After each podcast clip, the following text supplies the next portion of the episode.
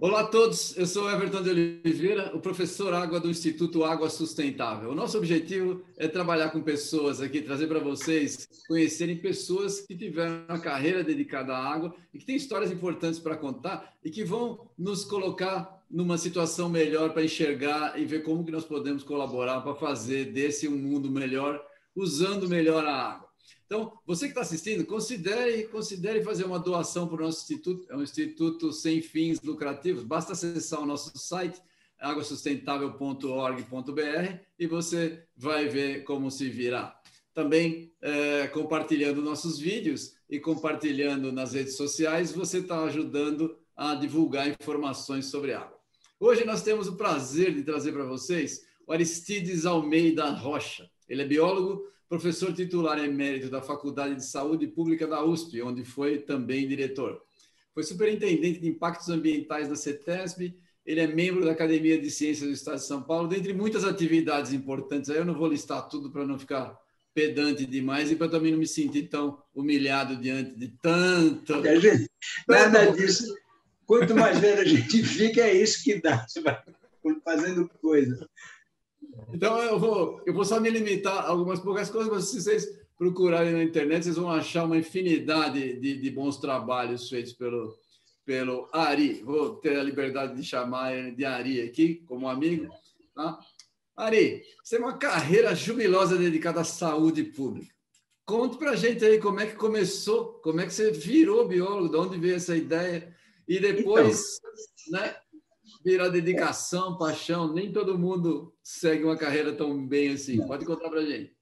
Então, deixa eu te contar. Eu, em primeiro lugar, eu quero agradecer muito você, o Miquel, por estarem me convidando. Eu já sou uma pessoa que está mais para lá do que para cá. Eu estou com 85 para 86 anos, já estou fora há algum tempo. Escrevo algumas coisinhas ainda, mas, enfim, agradeço muito a gentileza e a deferência de me, me entrevistar. Então, é isso, a minha, minha história, minha, honra, minha história é a seguinte: eu sou filho de imigrantes portugueses que vieram para o Rio de Janeiro, onde eu nasci. Vim para São Paulo com cinco meses, fiquei por aqui e tive uma infância meio atribulada. Meu pai ficou doente, já que é para falar de saneamento, mas uma cidade que não tinha muita saúde pública. Ah, meu é. pai morreu tuberculoso, numa época que era muito complicada essa doença. E eu fui acabei sendo separado dos meus pais até os 13, 14 anos. Fui criado numa família, eh, um casal de portugueses que era, eram amigos dele lá da, da aldeia, dos meus pais. Meu pai, quando ele faleceu, tinha 11 anos, então a, a infância foi um pouco. Eh, aí eu tive eh, um ano e cinco meses depois que eu estava em São Paulo, eu tive pólio na perna direita, tive uma série de problemas. Então, eu tive uma infância, uma juventude atribulada, comecei a trabalhar com 13 anos, eh, trabalhei durante 10 anos eh, em escritório, fui bancário, fui office boy para começar, fui bancário. Ah, é, exatamente, na, na, na, é, fui todo mundo começou. Enquanto eu já tinha, já estava, eu custei muito para me formar, eu estudei em colégio estadual, era muito difícil, o colégio estadual era muito pesado, duro. Então, eu fui aos trancos e barrancos, e quando eu me formei, eu já tinha. Quando, aí eu consegui entrar na faculdade, depois de três vestibulares, e aí, quando eu entrei, quando eu me formei, eu já estava de 20, com 29 para 30 anos. E nessa época, bom, aí, como é que eu fui ser biólogo? É que antes de eu me formar, depois desses 10 anos de, trabalhando em escritórios e tudo, surgiu uma oportunidade de ir para o museu de fazer um estágio. Na época se chamava estagiário, mas no fim era um, era um contratado lá, um salarinho bem baixo, no Museu de Zoologia, que era, na época, dirigido pelo famoso zoólogo e sambista Paulo Emílio Vanzolini. Fiquei lá quase uns sete anos, até que eu me formasse. Tinha um salário bem baixo, e quando eu já estava no segundo, aí eu fiz o vestibular, consegui entrar. E quando eu já estava com, com, no segundo ano de faculdade, eu consegui na Secretaria de Educação, tinha uma, uma, uma, como hoje, um déficit muito grande de professores, eu consegui uma licença para dar aula de ciências a primeiro e segundo ano do ginasial, no colégio particular. E aí era uma luta, eu conciliava com o museu e tal. Né? O museu, cheguei lá, fiquei seis meses esperando para ser contratado, aí não saiu o salário, era do Estado, era, na época o museu era da Secretaria da Agricultura, hoje já é da Universidade de São Paulo. E eu Aí eu fui, me arrumaram lá um, um, recurso, uma verba, eu fui contratado como jardineiro.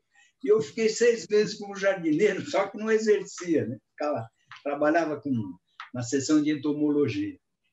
Mas por que, que eu cheguei nisso? É que quando eu estava no ginásio estadual, eu tive dois professores, Geraldo Marcondes Meirelles, no ginásio, e Aníbal Andraus, no colegial. E eles me influenciaram. Eu já tinha certos peidores e tal, mas eles me influenciaram muito para seguir para biologia e tal. De forma que, quando eu terminei o colegial, a minha vontade era fazer é, biologia. Na época, era um curso da Faculdade de Filosofia, Ciências e Letras, chamava-se curso de História Natural. Dois Biologia, anos. Eu sou geólogo, era do mesmo grupo. É, né? Depois de dois anos que eu estava lá, é que surgiu o Departamento de Biologia, o Instituto de Ciências Biológicas, e o curso é, é um curso de Ciências Biológicas. Só que esse curso... Não na Glete, não, né? Na Alameda Glete. É, não, eu tive na Glete. Eu comecei, eu ainda peguei a cidade, já comecei um pouquinho na cidade universitária, mas eu peguei a Glete, a Maria Antônia, Maria Antônia. todo esse período, né? Ah, tá. e, e, aí, quando eu, depois de, de dois anos, o curso passou para Ciências Biológicas, e eu me formei, eu entrei em 62, fiquei cinco anos, me formei em 66. E, a, e o curso só foi é, regulamentado, oficializado, em 1983. Então, veja, é um tempo. E nessa época que eu estudava, o pessoal, é, amigos, ah, olha, você é louco, fazer um curso que nem é. Nem é. Não é profissão, né? Não é profissão. natural, biólogo. Era uma coisa assim, mas eu persisti. Aí eu entrei na faculdade e tive uma sorte danada, é porque eu conheci um professor que chama, chama-se, está em Ribeirão Preto agora, que era é o Gilberto, é, Cláudio Gilberto Freilich, que foi meu orientador. No fim, ele foi meu orientador de mestrado, doutorado. Quando eu, eu me formei, Aí tinha um, um, bio, um químico que era chefe do MIQUES, lá na SICPA, em São Caetano, na Comissão Intermunicipal de Controle de Poluição das Águas do Ar, que era o Jacó Zugman. Ele era o chefe do... E ele estava terminando o curso de Biologia. Então, ele abriu um, um concurso e se inscreveram umas 10, 12 pessoas. E eu fiz, fui, fiz esse teste lá e fiquei em segundo lugar, eu não passei no primeiro. Porque no, eu, eu quero dizer isso porque as pessoas, ah, você, né, professor titular, é mérito, mas eu queria contar que não é bem assim. Eu, eu, eu capinou, capinou, né? Não era essas coisas. Então, eu estava lá, eu, assim que eu entrei na, na CICPA, o Jacó, o doutor Jacó, o Jacó Zucchini, falou: olha, você vai à Faculdade de Saúde Pública, porque lá tem um, um biólogo que era o que é o prof, falecido já, depois ficou muito amigo, que é o doutor Samuel Murgel Branco, biólogo, foi um dos primeiros biólogos pioneiros nessa área de meio ambiente, biologia, água, né? tem vários livros, tinha um instituto até com o nome dele, que eu fui do instituto. Sim. E aí ele, eu fui, me encaminharam para lá. Quando eu chego lá, era o professor Samuel. Aí, eu, no primeiro dia de aula, eh, assisti, fiquei lá no sentado lá no fundo. Coliforme, para mim, era um negócio meio atrapalhado ainda. Eu era, era um biólogo naturalista, sabe? Viajava em reservas florestais. Aí eu vou para o ABC, aqueles rios poluídos, aquela coisa. Né? Eu estava até numa crise existencial.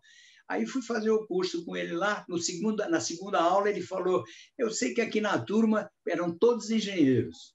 E aqui tem, na turma tem um biólogo. Eu queria. Você, aí eu me apresentei. Falei: ah, quando terminar a aula, vai lá, a gente conversa. Aí eu fui lá na sala dele, aí foi ótimo, porque eu estava meio atrapalhado, sabe? Eu estava querendo desistir, fazer um concurso para o magistério. Eu falei, mas esse negócio de rio poluído, o ABC com aquela fumaça, né? Nossa. Aí ele falou: não, olha, as portas fecham uma porta, muitas outras se abrem. Você vai ver que esse universo também é muito interessante. E, me, e aí me deu uma porção de livros e revistas. E aí eu fui e tal. E aí fui caminhando. Então, fiquei biólogo. Eu, eu sempre tive uma propensão para biologia. Tanto é que, quando, nos 10 anos que eu trabalhei na cidade, eu, uma ocasião, eu, abria, eu trabalhava no 13º andar de uma empresa lá, eu abri a janela, olhei, não, eu, o vidro estava fechado, eu olhei e vi um, uma coisa que parecia uma folha seca, assim, falei, pô, nessa altura, né? Abri a janela, quando eu vou mexer, a, a, pseudo-folha se mexeu, né? Aí eu vi que era uma borboleta, então peguei a borboleta, pus na gaveta, arrumei lá uma caixa com as colegas lá, e deixei a borboleta ali. E quando meu chefe chegou às 10 horas, ele falou: oh, toma, eu nem lembrava, nem pensava nisso. Ele falou: cuidado, hein, porque isso aí ela vai botar ovo, aí vão sair larvas tal. Eu, aí eu fiquei meio assustado. E de, na, na, hora do almoço, fui pegar uma, umas folhinhas lá no, na praça, lá no Lago, no Lago de São Francisco.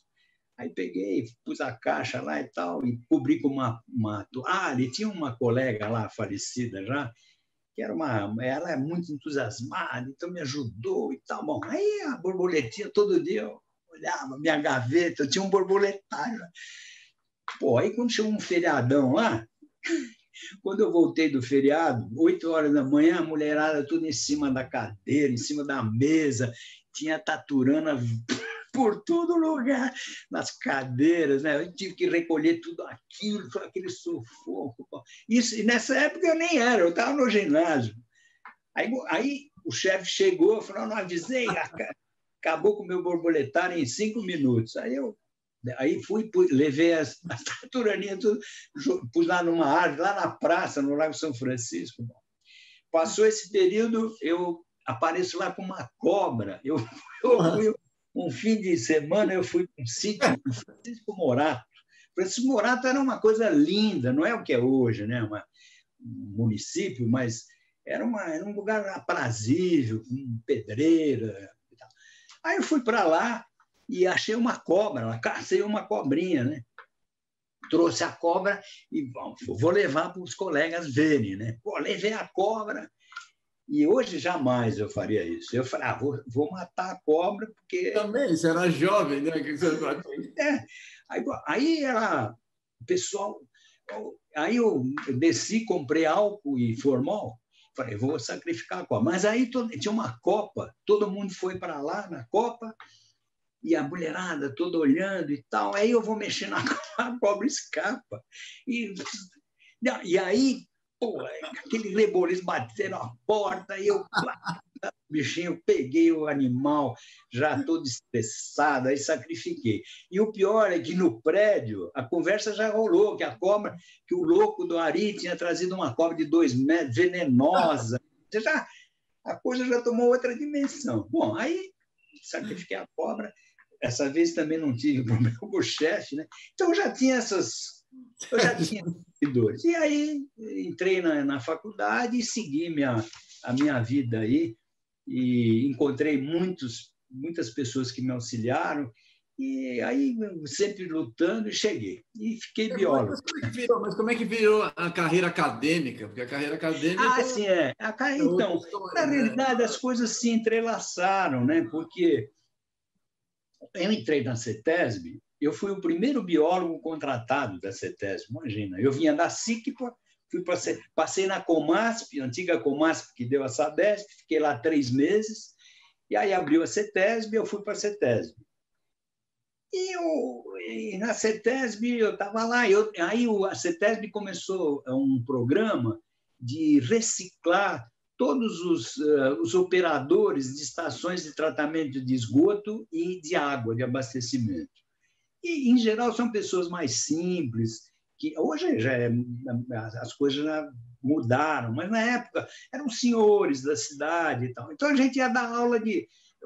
Se dava aula de aritmética, de pH, um pouquinho de biologia, é, um, de, de meio ambiente e tal. E eu, fui, eu, eu já fui dar aula logo no primeiro curso. Da, a CETESB ainda nem estava na, na, lá na, na Frederico Hermann Júnior. Nós funcionávamos a título precário na estação de tratamento de água do Alto da Boa Vista, aqui perto do Borba Gato, aqui é, em Santo Amaro. Um lugar bonito, né? É. Aí eu, eu lá eu dei aula, o primeiro hum. curso da CETESB, dei uma aula de para operadores de estação de tratamento. Até eu tenho um paliteiro que um senhor de Porto Ferreira me deu um paliteiro que é uma, um, uma, um troféu para mim. Bom, aí o, o, eu já dava, comecei dando aula e tal, tinha eh, conseguia daquela licença que eu te falei para dar aula na, na, para as crianças no, no Colégio Cardeal Mota. Então, já tinha uma certa vivência de magistério. Dei aula em colégio estadual também, eu e minha esposa. Então, eu já tinha uma, uma vivência no magistério. Quando eu entro na CETESB, é, eu estava lá na CETESB, esse professor Samuel Murguel Branco, que eu comentei, ele era consultor da CETESB. Ele foi, aliás, ele foi um dos. É, o Miquel até teve a oportunidade de falar nisso na entrevista dele. Esse pessoal estruturou a CETESB e tal, e o Samuel participou desse grupo. E ele era um consultor da CETESB. Aí ele chegou para o professor, para o doutor Otacílio Alves Caldeira, que era o primeiro, que foi o primeiro presidente da CETES, e falou: olha, eu dou umas as aulas que eu fui fazer quando eu estava na CICPA, veja, que ele me chamou lá na sala dele.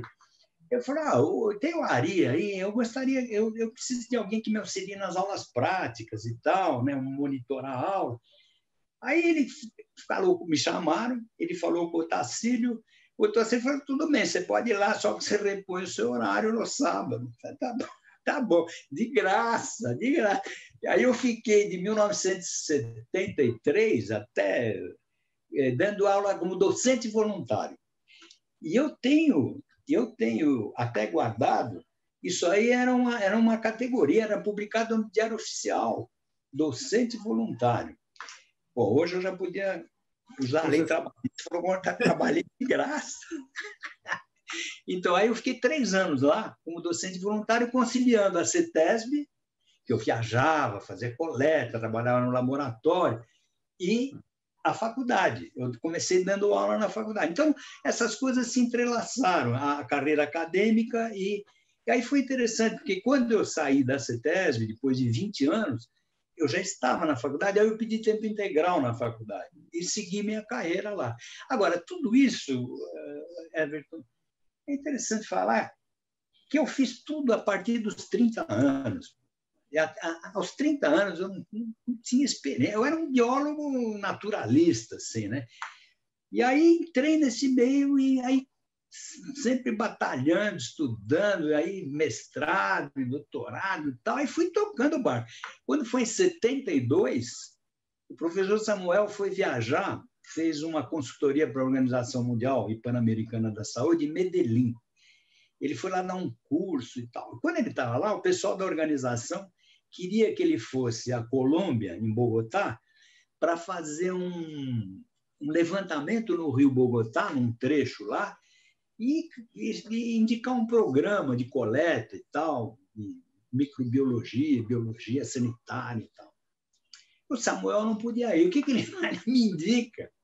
Eu não era nem mestre, eu não era nada. Eu, eu, tava, eu tinha começado em 68, eu tinha três anos, eu não, mas eu, eu, eu, quase morri. Ele mandou uma carta, eu falei, caramba, eu falei, ah. aí eu falei para Ivane, minha esposa, falei, ah, isso aí não vai dar nada. Né?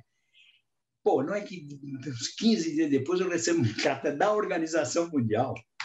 Falei, meu Deus do céu. Porque o Samuel mandou uma carta dizendo assim: estou preparando a sua entrada como consultor na Organização Mundial da Saúde. Pô, eu imagino, né? Aí fui. Aí, aí, aí, quando veio a carta da organização, o Samuel já tinha voltado, eu fui eu falei, Samuel, o que, que eu faço? Ele falou, não, faz o seguinte, meu filho era bebê ainda, hoje está com 50 anos, você imagina. Aí ele falou assim: olha, você vai lá em casa com a Ivane, a gente fica batendo, eu bato um papo, eu te explico, te oriento e tal. E aí eu fiz isso, três vezes fui à casa dele e tal. Aí meti a cara, fui lá na Colômbia e virei consultor. E, mas olha, cheguei lá na Colômbia, eu tô, se eu estiver falando muito, Everton, me Não, tá, tá, tá, muito bom, pode falar, pode falar que eu estou cheguei, eu cheguei lá na Colômbia, não tinha, eu não levei uma draga, uma pepi, um, uma, um bag, eu não tinha nada. Eu tinha, olha, a minha, minha função era coletar, determinar uns pontos de coleta, dizer esse ponto é interessante por isso, por essa. Não tinha nada. nada. Eu fiquei dez dias lá e não acontecia nada. Aí eu fiquei sabendo que tinha um laboratório na empresa, mas estava fechado por causa por problema político, porque alguém alguém é, é, em vez de coletar água pegava os mesmos dados e repetia. O cara nem ia coletar. Então, ele, por que, que eles fizeram? Como o fulano era filho de um político influente lá, não podia fazer, trancar no laboratório. Bom, então não tinha laboratório, não tinha nada. Aí eu falei, puxa vida, eu venho aqui para ficar um mês, quase um mês, a organização vai falar, bom, o que, que você vai fazer lá, né? Aí eu comecei a ficar, eu também não queria, eu podia falar para a organização, não dá para fazer nada, porque esse pessoal não me, não me, me, proporciona nada, né, a contraparte, mas é o que eu fiz. Eu falei, não. Aí eu conversei com umas pessoas lá, fui numa universidade particular lá, a Universidade de Los Andes, aí eles me emprestaram uma draga meio, meio ruim lá, eu consertei, tal, arrumei lá um, microscópio horroroso que, me estragou a vista, era um monocular, aí fui à Universidade Nacional, que estava em greve, Aí me deram uma sala toda suja, cheia de carteira, assim, jogar. Eu varri, esfreguei tudo, não tinha geladeira para pôr as amostras. Falei, como é que eu vou fazer? Bom, aí eu pensei o seguinte: a temperatura lá era média de 12, 13 graus. Né? Falei, ah, bom, é nessa altitude. Falei, aí peguei, tinha uma pia, eu enchia de água a pia, que ficava bem fria. comprei saco plástico no supermercado, Aí coletava as amostras de lodo e tal, fixava as que podia, punha, deixava dois dias na água gelada lá que já funcionava. Aí a cada dois eu coletava e a cada dois dias fazia as identificações, as contagens e tal. E aí algumas coisas eu não conseguia identificar, mas tinha um pessoal biólogo lá circulando que era especialista aí conversando e foi, foi me virando e aí, pra, como é que eu ia eh, caracterizar o ponto de coleta, a estação de coleta? Eu não tinha. Aí eu descobri que tinha um monte de dados lá, umas pilhas de dados. Ah, não tive dúvida. Fui lá, peguei todas aquelas tabelas. Na época era aquela maquininha de mão, né? Aí eu fazia dados medianos. Aqui tem, aqui, aqui é melhor, aqui não é. Determinei 26 pontos, mandei ver. Aí fiz o relatório e entreguei lá, né? Aí eu, tinha o doutor é, Eduardo Gomes, que ficou meu amigo, inclusive, que ele era um engenheiro, ele era equatoriano, mas estava na Colômbia, que ele era o chefe do do escritório da, da Organização Pan-Americana. Conversava muito com ele, expliquei as minhas dificuldades, falou, olha, isso aí é um relatório preliminar e tal, mas entreguei, foi tudo bem, eles gostaram durante oito anos, esses dados foram usados lá. Né? Então, quer dizer, e com isso, é, graças a Deus, eu saí bem. E aí eu comecei a ser chamado. Aí eu voltei, eu fui né, numa bacia hidrográfica maior lá, que é o Rio, Cal, o Rio Calca e o Rio Madalena. Depois eu tive no Equador, aí no Peru. Aí no, ah, posso te contar mais? Não, não, não. Você... Mais uma. Nessa então, altura você já estava falando portunhol fluentemente. É, é, portunhol bem, inglês mal, mas portunhol até que é real. Então, agora eu vou te contar uma. Depois eu tive lá, trabalhei num laboratório lá em, em, em Guayaquil, que era, um, que era terrível. Era um, era um, um laboratório numa estação de tratamento de, de esgotos, que chamava El Guasmo da periferia, um lugar terrível. Quando o Papa João Paulo II esteve lá, ele foi rezar uma missa lá, o lugar. Você não podia sair na hora do almoço, porque era um perigo. Era cheio de tela, eles invadiam, era um lugar perigoso. E eu trabalhava lá, era horrível, um lugar horroroso. Eu trabalhava lá, dei curso, inclusive, para o pessoal lá. Aí eu fui dar um curso lá, e aí quando chegou na hora de assinar os diplomas, pô, o curso devia ter no máximo uns 19 pessoas, tinha uma pilha de diploma. Eu falei, cara, o que é isso? Né? Aí depois fiquei sabendo que o pessoal que trabalhava na administração, não só lá, mas em outras unidades lá da empresa, eles, eles, é, eles, eles tinham um prolabore, quando eles acumulavam um certo número de horas, eles tinham um prolabore que era como é que era inserido no, no salário. Pô, uma pena, porque e agora o que eu faço, né? E aí, então tinha essas, essas histórias. Então, depois de 10 anos, aí eu fui lá, fiz uma série de recomendações e tal. Dez anos depois, ou um pouco mais, estou eu com o Miquel lá, trabalhando, porque tinha um, o, o governo queria privatizar a estação, as estações e tal. E era um problema. Então, o Miquel foi ver toda a parte ambiental e eu, a parte de legislação, e eu fui ver o passivo ambiental e tal. Aí a gente viajava, aí, ah, é? E eles escondiam. Era claro, era difícil, porque tinha um corporativismo. Nós, nós estávamos lá, eles achavam que a gente recebia um dólar, né? E eles, e eles eh, coitado, eu imagino, o pessoal já tinha. Estavam lá tranquilos, de repente chegam uns caras, vamos privatizar, vai todo mundo para a rua. Complicado. Então o pessoal tinha um boicote danado, eles boicotavam, marcavam reunião, não iam, chegava na reunião, ninguém falava nada. O Miqueias estava desesperado, ele estava.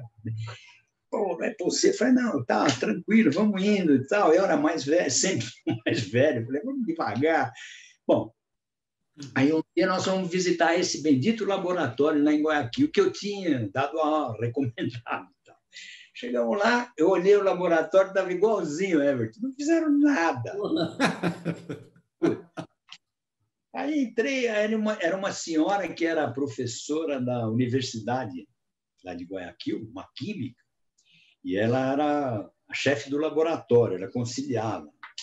Aí quando cheguei, ela, o doutor, ela todas, o doutor Rocha, eu tenho me servido muito dos, de seus informes, aquele papo, né, e tal, só que não, tudo igual. Aí lá para as tantas, ela falou, e o senhor, o que, que o senhor está fazendo? Falou, olha, eu, eu ah, continuo trabalhando na universidade e tenho viajado. Agora, recentemente, eu tive no Peru, fazendo um trabalho e tal. Aí eu já percebi que ela ficou meio assim, né? Falei, caramba. Aí que eu lembrei, eles não se bicam, peruano e equatoriano, eles não eles já tiveram vários entreveiros, né? inclusive uma época que eu estava no Peru, eh, derrubaram lá um helicóptero, foi um negócio sério, quase saiu é uma guerra, e, enfim. Aí ela passou um pouco, ela, o Miquel do meu lado, passou um pouco, ela falou assim, sabe, doutor Roy, eu sempre, quando dito classes para meus alunos, eu eu digo que para ser um bom cidadão, há que fazer quatro coisas: ter um hijo, plantar um árvore, eh, escrever um livro e matar um peruano. Falou com todas as letras, sabe? Eu, eu pensei que ela estava brincando, ela estava. O Miguel olhou para mim, aí deu uma enrolada e. Mas então essas coisas a gente. Aí virei. Tem uma quinta que podia ser matar um brasileiro também, vai Pô, saber. Era né? pior, né? Não, porque eles têm no Equador, é engraçado, os mapas que eles têm, tem um, uma linha assim que tá, tem uma linha em que diz Tratado del Equador, que é inexecutável, que, é, que foi mediado pelo Brasil. O, o Peru invadiu o Equador, e aí na, eles perderam uma parte das terras que tem petróleo, essas coisas. Então, até hoje, eles, inclusive no Equador, eu estava viajando com. Tinha um professor que teve na CETESE, de Química, o Marcos, também ficou meu amigo, aí umas dessas coisas, né? Depois de anos, eu apareço lá no Equador como consultor, estou andando, saí da empresa, estou andando na rua, eu escuto assim, Ari, Ari, pô, eu levei um susto, eu nunca tinha ido lá. Quando eu viro para trás, era esse professor, Marcos, né? Pô, tal, aí me levou à casa dele, tudo, e me convidou num sábado para ir até a universidade que ele dava aula, que era em Machala, que é uma cidade lá. Eu fui, um jipe. Aí no meio da estrada, uma estrada estreita, asfaltada, no meio da mata, um lugar até bonito. De repente a estrada fica com três ou quatro pistas, reta, linda. Né? Eu falei, pô, mas o que é isso? Ele falou, não, isso aqui é o seguinte, é que se os peruanos invadirem, os aviões podem descer aqui. E ele falou: olha, no meio da mata, cheio de canhão, tudo camuflado e tal. Então, até hoje, eles, não, eles vivem se pegando, sabe? E aí, essas histórias. Aí fiquei, por isso que eu acabei conciliando a faculdade, a universidade e a CETES. E as é muita aventura. Nossa. As aventuras, as aventuras. Eu, eu, é, Everton, depois eu vou dar um jeito de passar, chegar, fazer chegar na sua mão. Até eu queria que chegasse na mão do Miquel também, mas aí veio a pandemia. Eu escrevi um livrinho pequeno que chama Memórias de um Biólogo, em que várias histórias eu conto, né? Eu, eu ah, conto, muito legal, muito inclusive legal. a do Antônio Fagundes, que eu não pude contar direito, e do, do Miquel. Passando um pouco a pandemia, a gente marca um, tá uma cerveja. Isso, é, seria, seria legal. Aí, e ótimo. também, nesse livro, tem uma história da SICPA. A SICPA tinha lá um, vários técnicos, tal, tinha um, que depois foram para a CETESB também, e, também companheiros do Miquel, que é o Silvio Buzo. Silvio Buzo é um, um rapaz alto, tipo alemão, assim, bem altão. Eu, 1,62m, um, já estou diminuindo, né? Aí, lá na SICPA, mandam a gente ir na, no Rio Tamanduateí, que na, na Avenida do Estado, que na época era, ele era todo corria céu aberto, ele não era como hoje, que tem aquela laje de cima, né? tinha aquele talude assim acentuado e tinha um degrauzinho de chegar na, no leito, né? aquele coisa terrível. Aí eu saio com o Silvio Buzo com uns frascos de 5 litros, para fazer a coleta, e termômetro, e não sei o quê. Aí, e, e tinha uma ponte lá. Aí chegamos lá, descemos, eu tenho uma certa dificuldade, descemos aquele barranco e tal, enchemos cinco litros, aquele cheiro, e avental branco, de avental branco. Aí estamos saindo, o Silvio na minha frente. Eu pisei lá em Foz, escorreguei, caí dentro d'água, né? Aquilo era rápido. Outro. Puta, me ensopei todo. Eu ainda, ainda segurando o frasco para não quebrar e tal, né? Aí na ponte, cheio de gente assistindo, né? Aí tinha um, um cara fortão. Aí ele lá de cima, pô, o grandão se saiu, saiu bem, mas o baixinho, ó, para não dizer outra coisa, se ferrou. Aí, aí o Silvio voltou, aí saímos, então, aí o pessoal cheio de gente, pô, aí atravessei a rua, tinha uma construção e um banheiro, assim, na, uma água. Aí cheguei lá, pedi para o operário lá, para o colega, falou, olha, dá uma... Posso? Ele falou, não, não, aí entrei na, na banheira, o Silvio... Tomei o banho de avental mesmo, tal, e aí, Fão, essa é uma, uma aventurazinha dele. Rapaz, aventura ah, nojenta. Mas é isso aí. Aí virei biólogo e professor.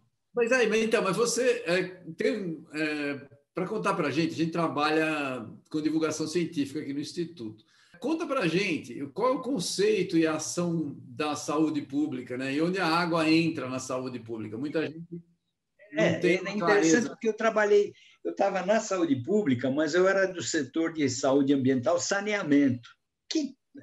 Então, assim, se a gente pegar a definição da Organização Mundial da Saúde, né, que saúde é, é o bem-estar físico, mental, social, não, não é só isso, e, e, e também a parte social do indivíduo e tal. Então, aí o saneamento entra bem nisso aí. A saúde pública é um, é um conceito bem amplo, né? Não é só você procurar se tem doença, né? Tem a, toda a parte de que você tem que preservar o meio ambiente. Aliás, isso aí, o, o departamento nosso, inicialmente, era tratamento de água e esgoto. Era mais a parte de engenharia, projeto e tal. Depois esse conceito começou a mudar. Aí veio o problema de saúde, de eh, micro-organismos que, que podem provocar doença, diarreia, que o sujeito toma água e tal. Então, é, esse conceito de saúde pública para nós era bem mais, se tornou até hoje bem mais amplo. Você tem que levar em conta o ambiente, então você tem que levar em conta o tratamento da água, tratar, remoção dos esgotos, né? ah, o lixo, tratar, recolher o lixo, tratar, né? e tudo isso com base, você tem que ter um arcabouço legal para você exercer isso, tem que ter uh, uh, os guidelines com os, as, os limites que você tem que manter nessa água para que ela possa ser potável. Então, esse é um conceito de saúde bem, bem amplo que a gente eh, passou a adotar. Agora, eh, aí, aí a gente pode perguntar, puxa vida, mas tem tanto produto químico né, que é lançado na água, é que você mede em fantograma, é um negócio terrível, né? micro. E hoje em dia, com essa expansão industrial né, no mundo todo, esse, esse, essa utilização maciça de, de produtos químicos na agricultura, tudo isso é carregado para a água. Então a gente pode pensar, poxa vida, é, não é interessante que se meça cada um? Claro, é muito interessante que se meça cada um desses produtos. E a cada ano isso é, vai mudando, né? Os, os, uh, as normas e tal vão inserindo esses índices, né? Cada vez mais. Só que tem um problema, né? Para nós aqui, isso a gente sempre. Samuel sempre falava, esse professor Samuel sempre falava isso. Claro, se você me perguntar, bom, não é, não é interessante que para manter esse conceito de saúde pública, de preservação, não é interessante que se faça é, análise de todos esses produtos, desses componentes que vão chegar na água, que eventualmente vão chegar ao homem, ao ser humano? Claro que é. Só que é o seguinte, Everton, na no, a nossa situação, a nossa realidade brasileira, embora nós tenhamos um, um arcabouço legal de primeira linha, temos órgãos, entidades, temos técnicos, metodologia. Só que, para a nossa realidade, isso ainda não, não é factível. Por quê? Porque nós temos 5 mil e tantos municípios no Brasil. Sim. E as disponibilidades, as são completamente diferentes. Quer dizer, se você pega aqui a zona central, São Paulo, a CETESB, você vai lá, a época que eu trabalhei na CETESB, que eu fazia coleta, é completa, ou na CICPA, é completamente diferente do que é hoje. Eu, há, há dois anos e meio, três, eu fui convidado, porque a CETESB fez lá um, um manual de coleta, para vários tipos de coleta e tal. E quando eu estava lá, uma das uma, talvez a única coisa de grande novidade que eu consegui foi inserir isso aí a, a, a coleta e determinação de organismos de fundo como indicadores biológicos de poluição. Então, o pessoal lá tem muito apreço comigo, eles me consideram, se bem que as coisas que eu fiz eram tão. Ah, o que se faz hoje é tão, era tão rudimentar, mas era, era uma circunstância da época, era válido para aquela época. Então, eu fui lá, na época que eu viajava, eu levava um monte de engradado, com azida sódica, com não sei o que para fixar o oxigênio. Hoje em dia o cara sai com um aparelhinho desse tamanho. É. Ele ah, para coletar em profundidade, você tem que pôr uma corda com um nozinho, 10 metros, 5 metros, jogar uma garrafa, jogar um, um cursor, encher de água, você puxava correndo para para evitar que esquentasse a água, mudasse a temperatura. Era uma coisa muito rudimentar, mas era válida para a época. Aí o Samuel, meu professor, dizia, por isso que quando eu fui na Colômbia, eu, ele me orientou. Porque se eu chegasse lá, não, eu quero que tenha um dado assim, assim, assim.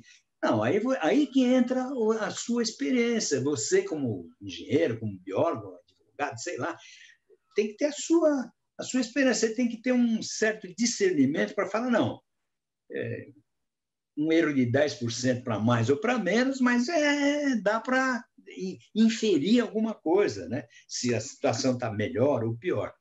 Então, quando eu fui na CETESB, eu olhei aqueles, aquela aparelhagem, eu fiquei até humilhado, falei, caramba, né? Eu, é, hoje em dia.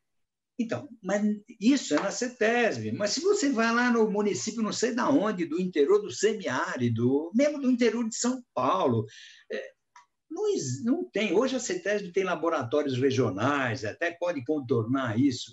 Mas sabe? Não dá para você exigir, você nem tem pessoal capacitado. Que é, então é o seguinte: é, nós temos que é, fazer o básico.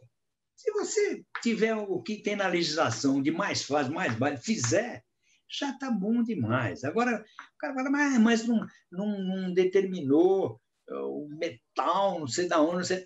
Tá certo, eu sei que é complicado, mas não é a realidade não é essa. Entende? Nós, no Brasil, a nossa realidade não é essa. E o que é pior, né? o saneamento, a saúde pública também, nunca, hoje em dia está pior, mas nunca é, esse segmento foi contemplado com a alíquota do, do, do orçamento que seja compatível com outros setores, entende?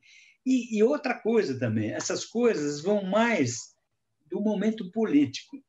Então, por exemplo, quando você fala a SIC em São Caetano, né?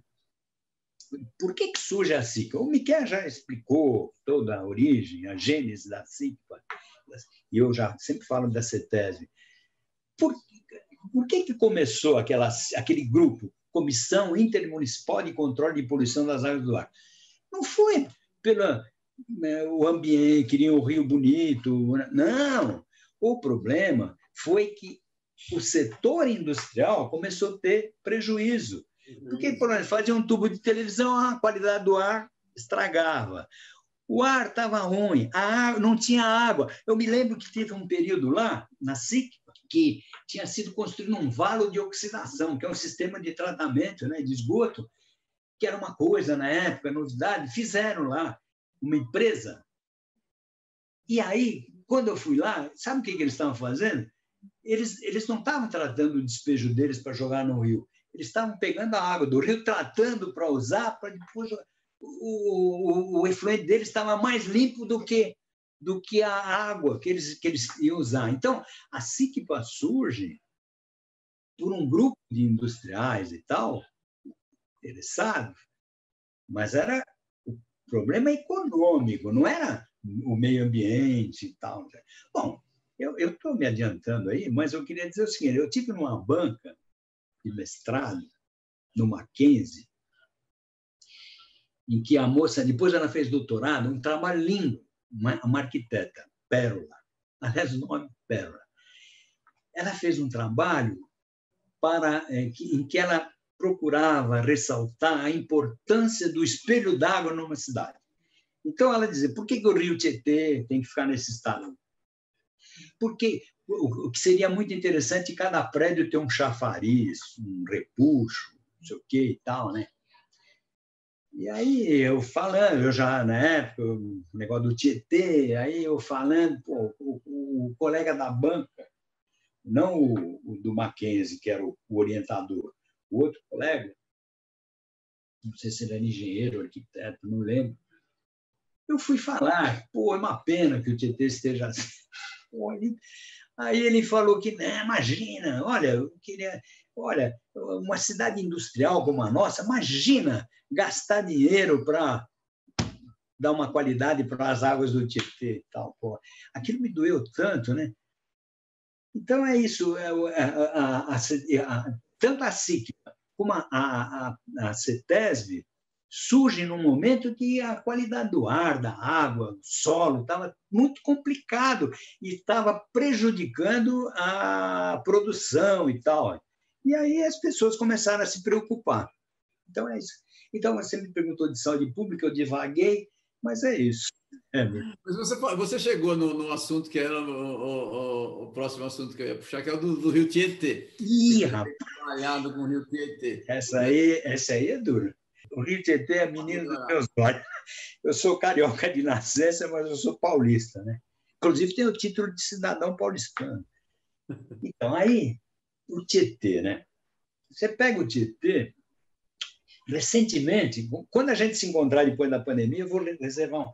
Tem uma revista, de uma, é uma editora de Jundiaí, muito amigo meu, que é o Márcio, ele agora está publicando uma revista, é o Jornal das Letras. Tem poesia, e tem uma seção final que é meio ambiente. E ele pediu que eu escrevesse um artigo. Um dos artigos que eu escrevi é o Tietê ainda merece ser despoluído. Em que eu faço um. Eu tinha isso, eu tirei mais a parte técnica e tal, para dar um cunho assim mais de divulgação. E eu faço um, um, quase que um levantamento dos projetos que foram feitos para despoluir o Tietê. Então, começa. Se você pegar historicamente, já na época do o, o filho do João Ramalho tomou uma multa de dois tostões lá em Santo André, porque ele jogou lixo e poluiu a água do vizinho embaixo. Olha, o Rio Tietê tem alguma tem, tem até um negócio que dava uma sentença de morte se ele jogasse em tingui, aquele veneno para matar peixe, fazer tinguijada no Rio Tietê. Isso antes de qualquer coisa. Aí vamos para o século passado. 1904 tal. Tem relatórios da, de pessoal da Câmara dizendo que o Rio, o pessoal estava jogando esgoto no Rio, tal, que já era. E tem um livro que é um clássico e ficou, que era um amigo meu, é um jornalista e filósofo, Henrique Nicolini. Ele escreveu um livro que chama Tietê, o Rio do Esporte. Então, você nota assim, o Tietê era inserido na, na, na sociedade paulistana. Pô. Antes do futebol, tinha o remo, natação. O Rio, o Rio fazia parte da, da, da, da sociedade. Tinha, tinham restaurantes na margem lá. Santos Dumont ia almoçar lá no, no Rio. É, o Batista Cepelos né, tem um, entre tantas coisas que ele fez, ele tem uma estrofe que é de tarde, quando, os, quando esqueci, é, de tarde, quando os, eu, eu, esqueci, mas ele fala: tomo o rumo da luz, vou até o Rio Tietê, a fim de conversar com meu velho Tietê. Então, tem, sabe, era um, era um rio. É, bom, aí veio, vamos, tem enchente, então vamos retificar o rio, transformar o rio num canal. Em 1900 e pouco, o Paula Souza, Geraldo de Paula Souza, André Rebouças, toda essa gente que é nome aí de rua, todos batalhavam para que o rio fosse preservado. Já naquela época, década de 20 para trás, 1920 para trás. Inclusive, eles têm um plano de construir uma estaçãozinha de tratamento de água, onde hoje está a rodoviária ali, onde está a rodoviária. Mas aí houve uma grita dizendo que, imagina, 1920, vamos usar essa água já poluída do rio Tietê para beber, e as técnicas, a metodologia de, de, de, tratamento já existiam, são essas que estão aí, foram sendo aperfeiçoadas, mas é, são essas. E aí combateram, então não ninguém, não vamos usar água do Tietê. Aí o que, que aconteceu? Inverteram. Bom, se não é para usar para abastecimento, para recreação, preservação da fauna. É mais fácil transformar num canal de esgoto. Vamos jogar tudo lá. Aí, aí foi esgoto doméstico, esgoto é, industrial, é, é, resíduo industrial, vai tudo para o rio. Bom, aí essas coisas, aí você perde o bonde da história, né? Aí o que, que acontece? Você vira, você transforma num canal e vira a população contra o rio as casas todas contrárias do. Né? Todo mundo vira as costas o indústria e tal, né? na beira do rio, e deu nisso que está aí. Isso foi não crescendo. E, e, apesar de tudo, desde essa época, já existiam projetos para melhoria, para preservar o rio.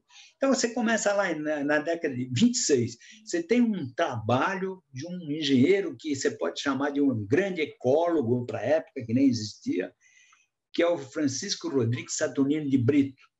ele tem um relatório espetacular que chama Para a Melhoria das Águas do Rio Tietê.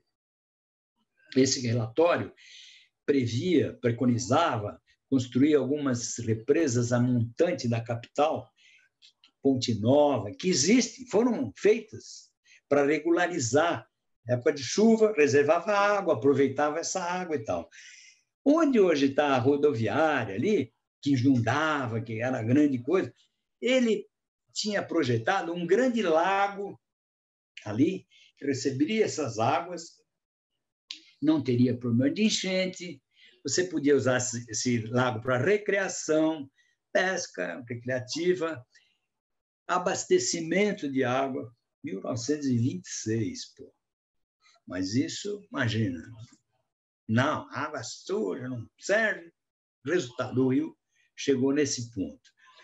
Aí começam projetos, né? Para contrata fulano, contrata cicrano, tal, até um projeto, um verba do BID, quatro, quase 450 milhões de dólares, aí começar... Bom, aí os projetos também acontece o seguinte, como não tem uma decisão política, como eu disse, não tem um sanitarista lá, que foi... Então, é, esses projetos ou saíam pela metade ou nem saíam da bancada e ficava por isso mesmo. Até que as coisas foram complicando demais. Escassez de água e tal, se Bom, quem sabe usar essa água. Então. Bom, aí começaram a surgir os projetos. E nessa época, década de 50 para cá, surge, quando em 60 e pouco, surge a CETESB. Aí, quem que fez isso aí? Eduardo Reumei Assuda, que era um professor da Poli, com uma visão ambiental. Luiz Meixes, outro professor que também tinha uma visão né, é, o Samuel Murguil Branco, que eu acabei de citar, um biólogo. biólogo. Tá? Max Lota Hess, é, André Pesolo, o, o doutor Pesolo, da SIC, em São Caetano, toda essa gente tinha uma visão já mais abrangente. Então, surgiu um novo modelo de gestão ambiental em São Paulo. Aí apareceu antes Comasp, depois Sabesp, CETESB, e aí a gente fala, bom, você fala, pô, mas é tudo órgão de governo, tudo bem. Só que o benefício que isso aí trouxe podia estar muito pior. Não está bem, mas podia estar muito pior. E o grande problema dessas empresas é a injunção política que ocorre. Então, muda o governo, aí enfia o filho não sei de quem. Né? A CETESB teve um intendente da aeronáutica, teve um que era cegonheiro, dono de caminhão, presidente, cada um sabe? Então, aquela ideia inicial, aquela pureza inicial do Otacílio, de, isso se perdeu um pouco pelo caminho. Mas, ainda assim, se a gente não tiver. Só que isso é uma coisa da CETES, mas a outra coisa é o seu corpo técnico, que é uma gente de primeira categoria. Não, eu não estou falando do problema de, de fiscalização, que também é interessante e tal, mas o, o pessoal técnico da CETESB nossa, é, é de. Basta dizer que a CETESB é um dos sete laboratórios de referência da Organização Mundial da Saúde. A amostra não sei de onde vem para aqui, a CETESB. E isso não é de agora, já vem. E, e o mais engraçado, aí eu posso contar uma historinha. O mais engraçado é que, o, o, se você souber como é que esse laboratório começou, é de, é de, dar, é de achar graça. Posso falar? Posso? Então, esse, esse laboratório, esse laboratório da CETESB era, era 1968. A gente tinha recém saído da Boa Vista para esse prédio que tinha, que era o único prédio que tinha lá na Frederico Hermann Júnior. Eram poucas pessoas e aí tinha que inaugurar o laboratório oficialmente. E quem vinha? Era o governador Abreu Sodré e sua comitiva. Estava marcado lá para o determinado do dia, à tarde, quatro horas da tarde. Bom, e nessa época, os sete, as sete pessoas que estavam lá faziam tudo. Eu era uma das sete, né? Meu crachá era 007, você imagina. Aí, é, até criaram uma superintendência de segurança. Eu, brin, eu brincava que, o, que o, o general lá, que era da, da de segurança, tinha um emblema da República lá, que ele queria comprar o meu crachá, porque era 007. Bom, aí, aí o Fernando Fukuda, que é um químico, que também veio comigo, que é colega do Miquel, nós éramos da CICTO, a Fukuda, eu e Fukuda. Ele químico, eu biólogo, nós passamos pela Comas e fomos para a CETESB. E eu, eu e o Fukuda, nós fomos encarregados de participar, junto ao DAE, tinha um engenheiro lá, uma comissão que ia jogar os materiais para fazer uma concorrência para comprar os materiais. Aí, reunião para cá, reunião para lá, sabe que negócio público é um perigo, negócio de concorrência e tal. Aí a gente ia lá, aquelas reuniões maçantes, lá na Rua do Riachuelo. Bom, aí ficou tudo estabelecido. Bom, arrumaram a tal empresa lá que ia fazer. Então, tudo bem tal dia vai entregar o material. Aí nós estamos aguardando, né? Chegou no tal dia, nada. Falamos, olha, vai ser inaugurado. Não, não, fica tranquilo tal. Pô, quando chegou no dia, na véspera, a empresa fala para a gente que não ia dar para entregar no dia. o governador, e a, pô, aí foi aquele desespero. Aí eu, eu e o Fukuda. Falei, pô, Fukuda, como é que nós vamos fazer? Ah, eu tinha, eu tenho um Fusquinha, tinha um Fusquinha vermelho que é histórico. Tem foto. A primeira coleta da CETESB foi feita no meu Fusquinha. Eu, o Celso Frazio, um colega já falecido, Alvino Gena, já falecido, Fukuda já falecido, só eu aqui. O mais velhinho ficou. E aí, é, eles eram todos mais novos que eu. E aí, falei, Fukuda, como eu tinha trabalhado na Comasp, eu era conheci o, professor, o doutor Manfrini, Cláudio Manfrini, que era o diretor lá. Aí nós fomos lá na Paulista onde eu tinha trabalhado. Cheguei lá na Frei Caneca e falei, ah, doutor Manfrini, nós estamos com um problema, aconteceu isso, isso, isso, isso. Não, e quando eu fui pedir demissão, eu tive que falar com esse senhor, por lá na Faculdade de Saúde Pública. Eu fiquei duas horas lá conversando com ele, ele falou, mas por que você quer ir para a CETESB, né, e tal? E aí o meu compadre, Fukuda, só ouvia japonês, não falava, né? Aí lá passando, o doutor Manfrini falou para ele, e você, Fukuda? Ele falou, não, eu vou com ele. e acabou a entrevista. E, ah, e lá na Comasp, eu ficava numa sala, a gente trabalhava muito lá na Boa Vista, lá na Viancheta, lá no, perto da Billings, lá, né, na Billings. Mas sexta-feira de manhã a gente ficava numa sala dos consultores. Olha que chique, eu não tinha, eu era novo ainda, eu desesperava consultor. Aí eu lá, e o Fukuda, quem estava do meu lado? Eros Grau, pô, que foi depois do Supremo Tribunal. Pô, você imagina né? o status, né? O status. Bom, e um pavor, né? Bom, aí fui lá falar com o doutor Manfrini. Aí, pô, e fala, doutor Manfrini, aconteceu isso, isso. Ele foi tão legal. Ele falou, não, não, faz o seguinte, vai lá na estação onde vocês estiveram lá, né? E vê o que, que tem lá que vocês podem aproveitar e conversa com o pessoal lá e tudo bem. Pô, pegamos o carro, isso no dia da inauguração de manhã cedinho. Ah, o Fusquinha não corria, mas enfim, chegamos. Chegamos lá, chegamos lá, aí conversamos. Aí o pessoal, não, fica à vontade. Aí o pessoal também não quer muita água. Vê aí, aí pegamos o becker, pipeta e não sei o quê. Aí tinha um aquecedor lá meio antigo de água, né? o aquecedor, enfiamos tudo no carro e fomos para a CETESB. Chegamos na CETESB, eu e o Fukuda malhamos lá, montando aquele troço e tal. Aí pusemos água com azul de metileno, com água com coisa marrom. Maquiagem total. Deixamos tudo lá. Ah, em frente da CETESB tinha um córrego que inundava, era um inferno, aquilo, os carros boiavam. Hoje já está tudo canalizado. E aí eu falei que Fukuda, vamos lá. Aí fomos no córrego, peguei uns guaruzinhos, sabe? peguei uns garozinhos, levei, lá como se fosse um bioensaio, tudo lá. Bom, quatro, quando foi umas três horas, acabou, a gente já está num prego danado. Depois um aventalzinho branco e tal, ficamos lá. Quatro horas chegou a, a comitiva, né? O doutor Tassili, aquela discurseira, anda para cá, para entrar no laboratório. Estou eu e Fukuda. Pô, do, aí o governador, o doutor, doutor, eu não era nada, que doutor. Então, aí ele falou, ah, isso aqui. Eu falei, não, isso aqui é um bioensaio, um bioensaio, tal, e, pô, aí durante uma meia hora eles ficaram ali, a gente estava inaugurado o laboratório que não existia.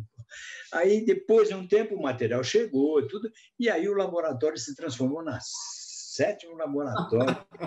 É uma história. Uma história saiu bem na foto, não saiu? É? Saiu bem na foto, né? Não, é não, porra.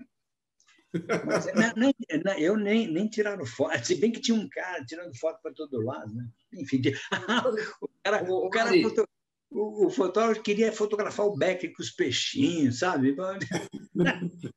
Mas foi legal. Foi uma, uma... Maria, o nosso tempo está acabando. Eu vou fazer assim, se alguém quiser. Eu, comigo, eu, te falei para você me cortar. Você não, deixou. Não tem problema, não tem problema. Tá, tá, muito legal o papo. Não vou cortar papo bom, não. É o seguinte. É, porque o Tietê eu podia falar mais coisas. Esqueci. A gente vai voltar. A gente vai voltar a falar com você. Fica tranquilo. Tá eu sempre digo, não é que eu sou exemplo, porque o, o, o fulano que ele foi um bom aluno, né? um excelente aluno. Eu confesso para você que eu fui um aluno médio para pior, porque eu já, come, num determinado momento, conversei sobre isso. Eu, eu custei a me formar, eu tive muita dificuldade, eu tinha uma falta de base, porque eu estudava só na época do exame, eu trabalhava o dia inteiro, né? Em uma das empresas que eu trabalhei, eu percorria a cidade, eu tinha dificuldade para andar, andava o dia inteiro para correr atrás de assinatura de apólice. Naquela época, hoje, pô, você imagina, o cara no escritório Naquela época eu tinha que pegar assinatura em cada companhia de seguro, porque fazia o seguro e descarregava em outra, e aí lá ia eu, atravessava o viaduto do chá, voltava. O meu o escritório era na, na Quintino Bocaiúva. Então, eu andava num prego. Quando chegava na segunda aula no colégio estadual, meu apelido era Soneca. Pô. Eu dormia, eu não, eu não aguentava. Então, não estudava muito, estudava na época do exame. Então, eu, a minha foi se acumulando isso. E aí eu cheguei no colegial, tive várias reprovações. Então. Aí cheguei no colegial, como eu te falei, acabei me formando tarde. Então, essa parte a gente pula. Então, aí eu fiquei biólogo. Então, que exemplo que eu posso dar? Uma coisa é foco, determinação, meta, objetivo. Eu queria ser biólogo. Tinha um alemão, eu trabalhei num escritório eu já tinha uns 16 para 17 anos, estava atrasado no ginásio, pô, né? Um dia o alemão chega para mim e vem com esse seguinte, Paulo, o que você pretende, o que você vai fazer? Eu falei, não, eu vou terminar o ginásio, fazer o que você e vou, vou, eu quero entrar numa faculdade, eu quero ser biólogo. Pô, aí o alemão, em vez de me incentivar, ele, ele me pôs para baixo, pô, mas você com essa idade, você vai se formar com 40 anos, e, pô, mas desandou, sabe? Falei, pô, Bom, tinha um outro amigo, tio de um amigo meu, que tinha começado a biologia, mas ele não foi em frente, largou e ele era contra. Ele que falava, não, esse curso nem é reconhecido, não sei o quê. Então, eu não tinha. Não, esse, esse pessoal, se eu quero dar um exemplo, assim, não dá ouvido para essa gente. Você tá, se você quer fazer, faz. Entende? Mete a cara e vai lá e faz. E eu, eu te disse, o, eu, tava na, eu tinha recém entrado na CETESB, o Samuel estava dando aula num curso de verão na, na Universidade de Brasília, que tinha recém-inaugurado, que era. Ah, todo mundo só falava na, na, na, Universidade de Brasília, de Brasília, na época dos militares. Pô. Aí o cara, Samuel, olha, Ari, você vai lá dar aula no meu lugar? Porque eu não posso ir. Eu falei, mas quanto é? Não, uma semana só, pô, uma semana. E na época, Everton, não tinha transparência, não tinha PowerPoint, eu não tinha nada, eu tinha que ir lá no B. Ali diz, né? Eu era recém-casado, eu perdi uns 10 quilos de peso, olha, foi uma coisa.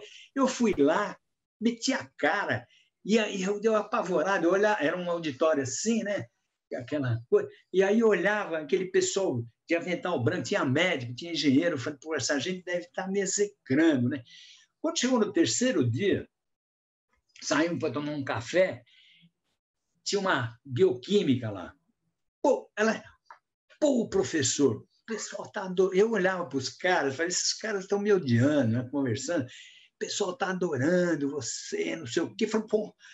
Aí, porque eu não parava, né? Andava, ia, escrevia na lousa, desesperado. Bom, peguei isso aí, não revoguei, fui. Depois veio o negócio da Organização Mundial da Saúde. Lá. Me contou, é. Então, então é isso, é não desistir. E não, e não, e, sabe, enfrentar os desafios, pô, ir lá. É, é, o único exemplo que eu posso dar é esse, né? E, e, e por sorte, ter amigos, fazer, conversar, ter muito amigo. E aí eu queria, antes de encerrar, posso ainda dar um tempinho? Claro, claro, tem, tem mais dois minutos. Então, falar do Miqueias. Cheguei na SICPA, novo, chefe do laboratório de biologia, desesperado. Como te disse, eu não entendia muito de poluição ainda. Miquel me ajudou. Miquel era chefe do, do, do transporte, me ajudou. Conversava comigo, me incentivava, sabe? E ele é mais novo que eu. E depois a vida virou. Eu fiquei docente, orientador na USP. E quando nós viajamos para Bolívia, ele estava desesperado. Eu falei, Miquel, não esquenta a cabeça. Você vai usar esse, isso que nós estamos fazendo aqui para o seu tema de mestrado, de dissertação de mestrado. Pode ver, o mestrado dele foi a legislação ambiental em Guayaquil. Aí ele fez mestrado, fez o doutorado, depois eu, ele se aposentou, eu também, e eu viajei ainda mais algumas vezes junto com ele, ele prestando serviço e eu prestando serviço para ele. Então, eu queria dizer que é, na vida a gente tem que e, e se, eu, se há uma pessoa que eu preservo como amigo eu me quero a gente se corresponde todo dia. Eu só não posso contar uma história do Fagundes não essa não essa mas o resto então é isso é um irmão é como você falou no começo é um irmão uma pessoa fantástica. E no mais Everton estou à tua disposição misturei muitas respostas. Ari, foi muito legal, muito legal. Mas eu, eu, me sinto tão, tão alegre, pô, eu estou chegando aos 86 anos e você ainda me convidar para falar num. Não, que isso, que isso, um prazer. Essa para mim é uma honra, te, te agradeço muito. Tá? Muito legal, Ari. Foi um Obrigado. prazer ter você aqui. Pessoal, nós prazer. falamos com o Aristides Almeida Rocha. Ari é uma pessoa excepcional, vocês vão assistir aí e, e contar para os amigos, muito divertido, uma carreira brilhante, muito humilde, Obrigado. falando que, que, que, nunca foi bom, mas a gente sabe que ele sempre foi excelente, a gente tem muitas Obrigado. testemunhas disso daí. Ari, muito obrigado. Obrigado, obrigado Obrigado.